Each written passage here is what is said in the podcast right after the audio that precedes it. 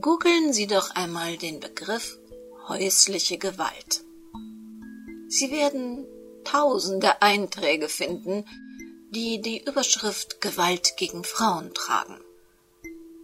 Einträge zu Frauenhäusern, Schutzräume für Frauen, Anwälte für Frauen. Häusliche Gewalt findet in unseren Köpfen nur von Männern gegen ihre Familienangehörigen statt. Ja klar, Frauen werfen keine Teller an die Wand, Frauen schreien nicht wie Sirenen, dass ihre Kinder weinend in ihren Zimmern sich verkriechen. Frauen prügeln nicht. Frauen. Ja, Frauen sehen sich gerne als Opfer. Und doch sind auch viele von ihnen Täter. Willkommen in der Welt des Krimi-Kiosk und willkommen in der Welt von Henrietta Pazzo. Nachtlügen, ein Kriminalroman von Henrietta Pazzo in mehreren Episoden. Eine Produktion des Krimi-Kiosk Verlages Petra Weber in Köln. Sprecherin Petra Weber. Sie hören Episode 13. Nein. Nein. Andererseits, der Kioskbesitzer kannte sie nicht. Er würde nichts fragen. Die Patienten versorgten sich hier mit Zigaretten, Kaffee, Schokolade und Schnaps. Warum jetzt? Seit einer gefühlten Ewigkeit hatte Maike Reinhardt nicht mehr das Verlangen nach Alkohol gehabt. Jetzt war es plötzlich da. Niemand würde es merken. Nur ein kleines Fläschchen Sekt. Oder ein Glas Rotwein. Ein Bier, eine Dose Bier, was war schon dabei? Der Tag war hart gewesen. In der Kanzlei schien die Schonfrist, die die Mandanten ihnen gewährt hatte, abgelaufen zu sein. Das Telefon klingelte unablässig. Post bearbeiten, Gerichtsakten kopieren, sortieren, versenden. Dann der Besuch im Bestattungshaus. Das war ihr richtig an die Nieren gegangen. Schon dort war ihr ein leises Kribbeln aufgefallen. Den Cognac im Regal des Bestatters hatte sie begehrlich im Auge behalten. Sandras Beerdigung konnte noch warten. Sie wollten abwarten, ob Sylvia in einen Zustand käme, der ihr eine Mitsprache ermöglichte. Es musste nichts übers Knie gebrochen werden. Sie hatten noch ein wenig Zeit. Die Kostenlage war klar. Sandras Familie bzw. Erben müssten die Kosten tragen. Familie gab es keine. Erben? Ein Mitbewohner Sandras wollte ihnen einen Umschlag zusenden, den Sandra in ihrer Wohnung für einen Notfall deponiert hatte. Vielleicht war ein Testament darin. Ob Barbara in Sylvias Wohnung fand, wonach sie suchte?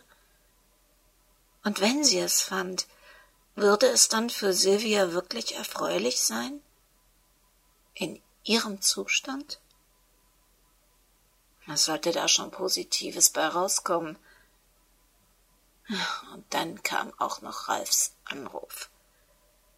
In Urlaub flog er. In die Sonne, nach Kalifornien. Ein Motorrad wollte er sich leihen den Highway Number One entlangfahren. Nur die Übernachtung in Monterey hatten sie schon vorgebucht. Alles andere ganz spontan. Ach ja, Silke fuhr auch mit, hat gerade den Motorradführerschein gemacht. Zu zweit war es sicherer und machte ja auch mehr Spaß. Monterey. Da hatte sie immer hingewollt. Hm. Da hieß es, um Himmels willen, wir können meine Mutter doch nicht an Weihnachten alleine lassen. Und was das kostet, da muss man doch mindestens drei Wochen für einplanen. Ja, sonst lohnt sich das doch nicht. Aber mit Silke. Ja, und so spontan. Die Erschöpfung, die Müdigkeit, die Trauer, die Enttäuschung und die Eifersucht ließen sich besser ertragen mit einem kleinen Schlückchen Wein. Nur einen Schluck. Der Kiosk würde bald schließen. Nur einen Schluck.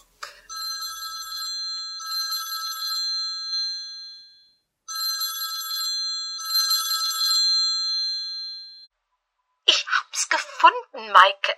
Sie hatte tatsächlich die Adresse von diesem Zander hier. Maike? Maike, ist alles okay? Ist was mit Sylvia? Nein. K kannst du kommen? Jetzt? Bitte? Ich, ich stehe vor dem Krankenhauskiosk und er hat noch eine halbe Stunde geöffnet. Verstehe. Ich bin gleich da.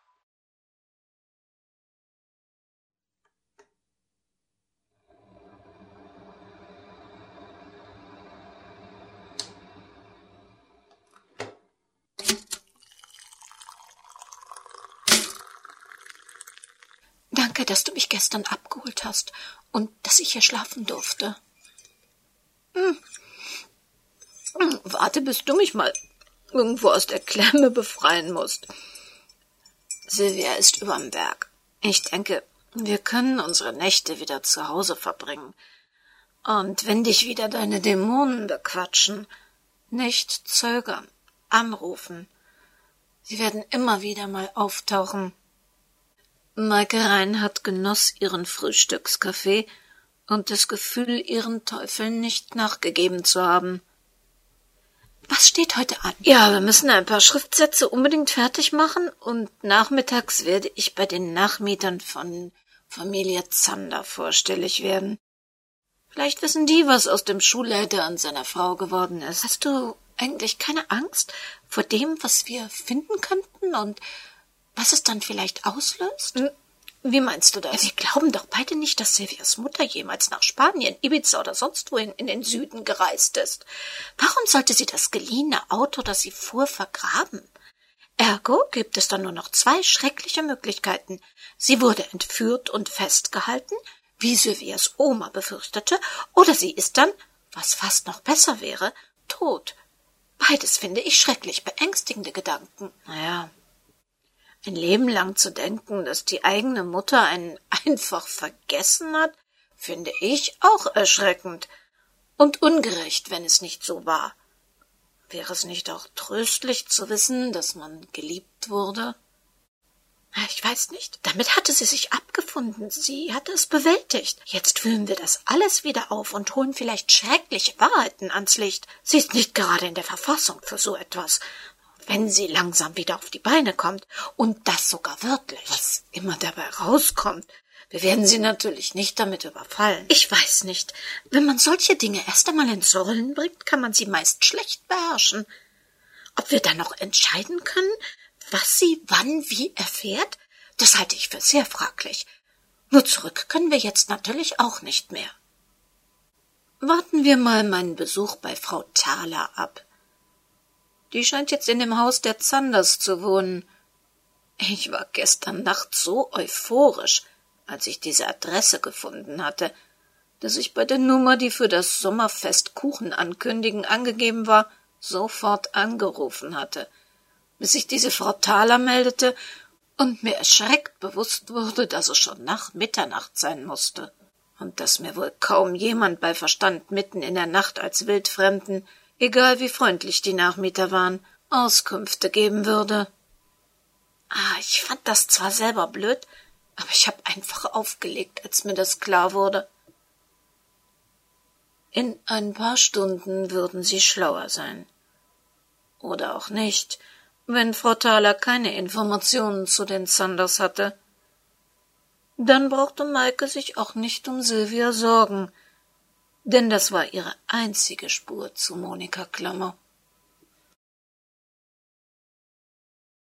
Die Bewohner im Legusterweg 66 schienen Weihnachten weniger opulent, ja geradezu spartanisch zu begehen.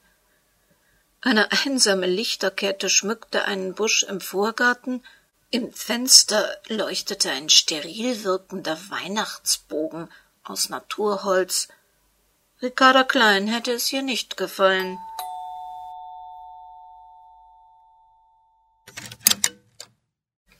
Sparen Sie sich Ihre Rede, ich kaufe nichts.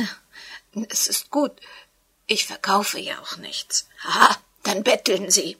Egal für welchen Zweck Sie die Weihnachtssentimentalität aller Orten ausbeuten wollen, hier sind Sie an der falschen Adresse. Der Gesprächseinstieg verlief deutlich anders, als Barbara gehofft hatte. Nein, deswegen bin ich auch nicht hier. Ich möchte eigentlich nur eine Auskunft über die Vormieter dieses Hauses. Wie bitte? Wir haben das Haus gebaut. Von was für Vormietern reden Sie denn? Oh, dann habe ich vielleicht die falsche Anschrift. Ich suche nach einer Familie Zander. Verzeihen Sie, Frau Thaler. Und was wollen Sie von denen? Das sage ich der Familie, sobald ich sie finde. Na, Sie haben sie ja gefunden. Mein Name ist Thaler, verwitwete Zander. Und jetzt? Oh, Entschuldigung. Diese Möglichkeit hatte ich nicht bedacht. Mein Name ist Manott.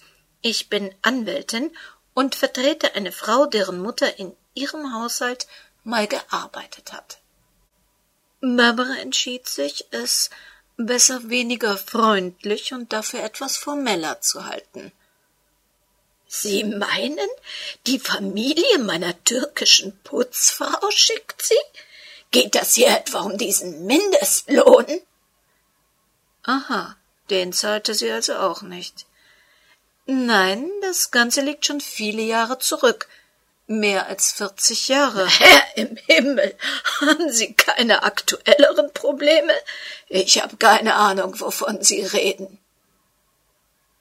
Ich rede von Monika Klammer, einer jungen Frau, die Sie damals beschäftigt hat. Na du liebe Zeit. Im Laufe der letzten Jahrzehnte haben hier viele Frauen das Parkett bearbeitet. Glauben Sie ernsthaft, ich könnte mich an alle erinnern? Vielleicht erinnern Sie sich besser an die Frau, die zuletzt bei Ihnen gesehen wurde und danach angeblich nach Spanien verschwunden sein soll. Die Frau, deren Mutter Sie angezeigt haben, wegen übler Nachrede. Über einen verdammt langen Zeitraum haben Sie sich mit ihr vor Gericht getroffen.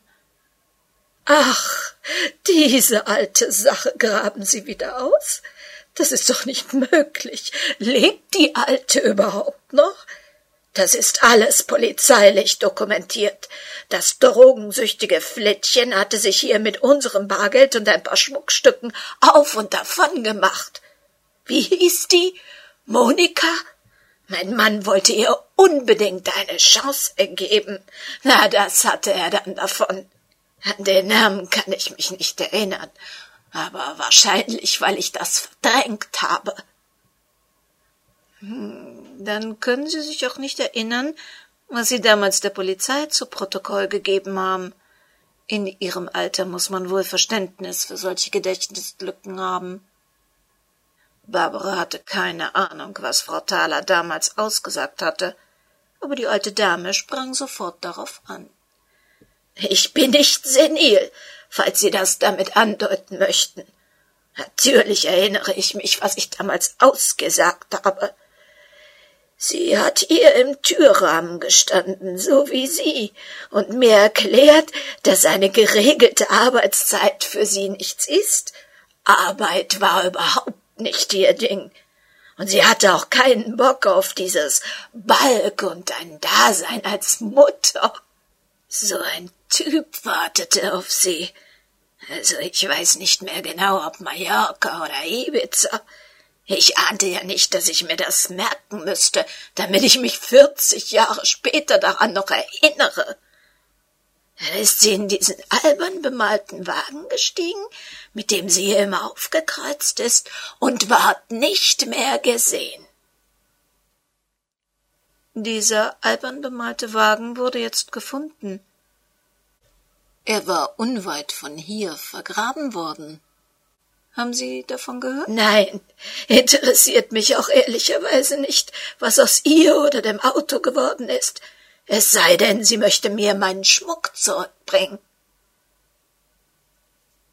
Eine letzte Frage hätte ich noch. Monika Klammer war bei Ihnen als Putzfrau beschäftigt? Also nicht nur fürs Putzen, eher so für den gesamten Haushalt. Ich war zu der Zeit beruflich sehr eingespannt und da war es wichtig, dass sich jemand um meinen Sohn kümmerte, wenn mein Mann nachmittags in Schulkonferenzen oder bei Elternabenden war. Wissen Sie, mein Sohn war kein einfacher Junge, sehr anstrengend. Heutzutage würde man ihm etwas dafür verschreiben. Aber damals war ich mit diesem störrischen Kind völlig alleingelassen. Ja, ich hatte mir Hilfe von ihr bei Tom erhofft.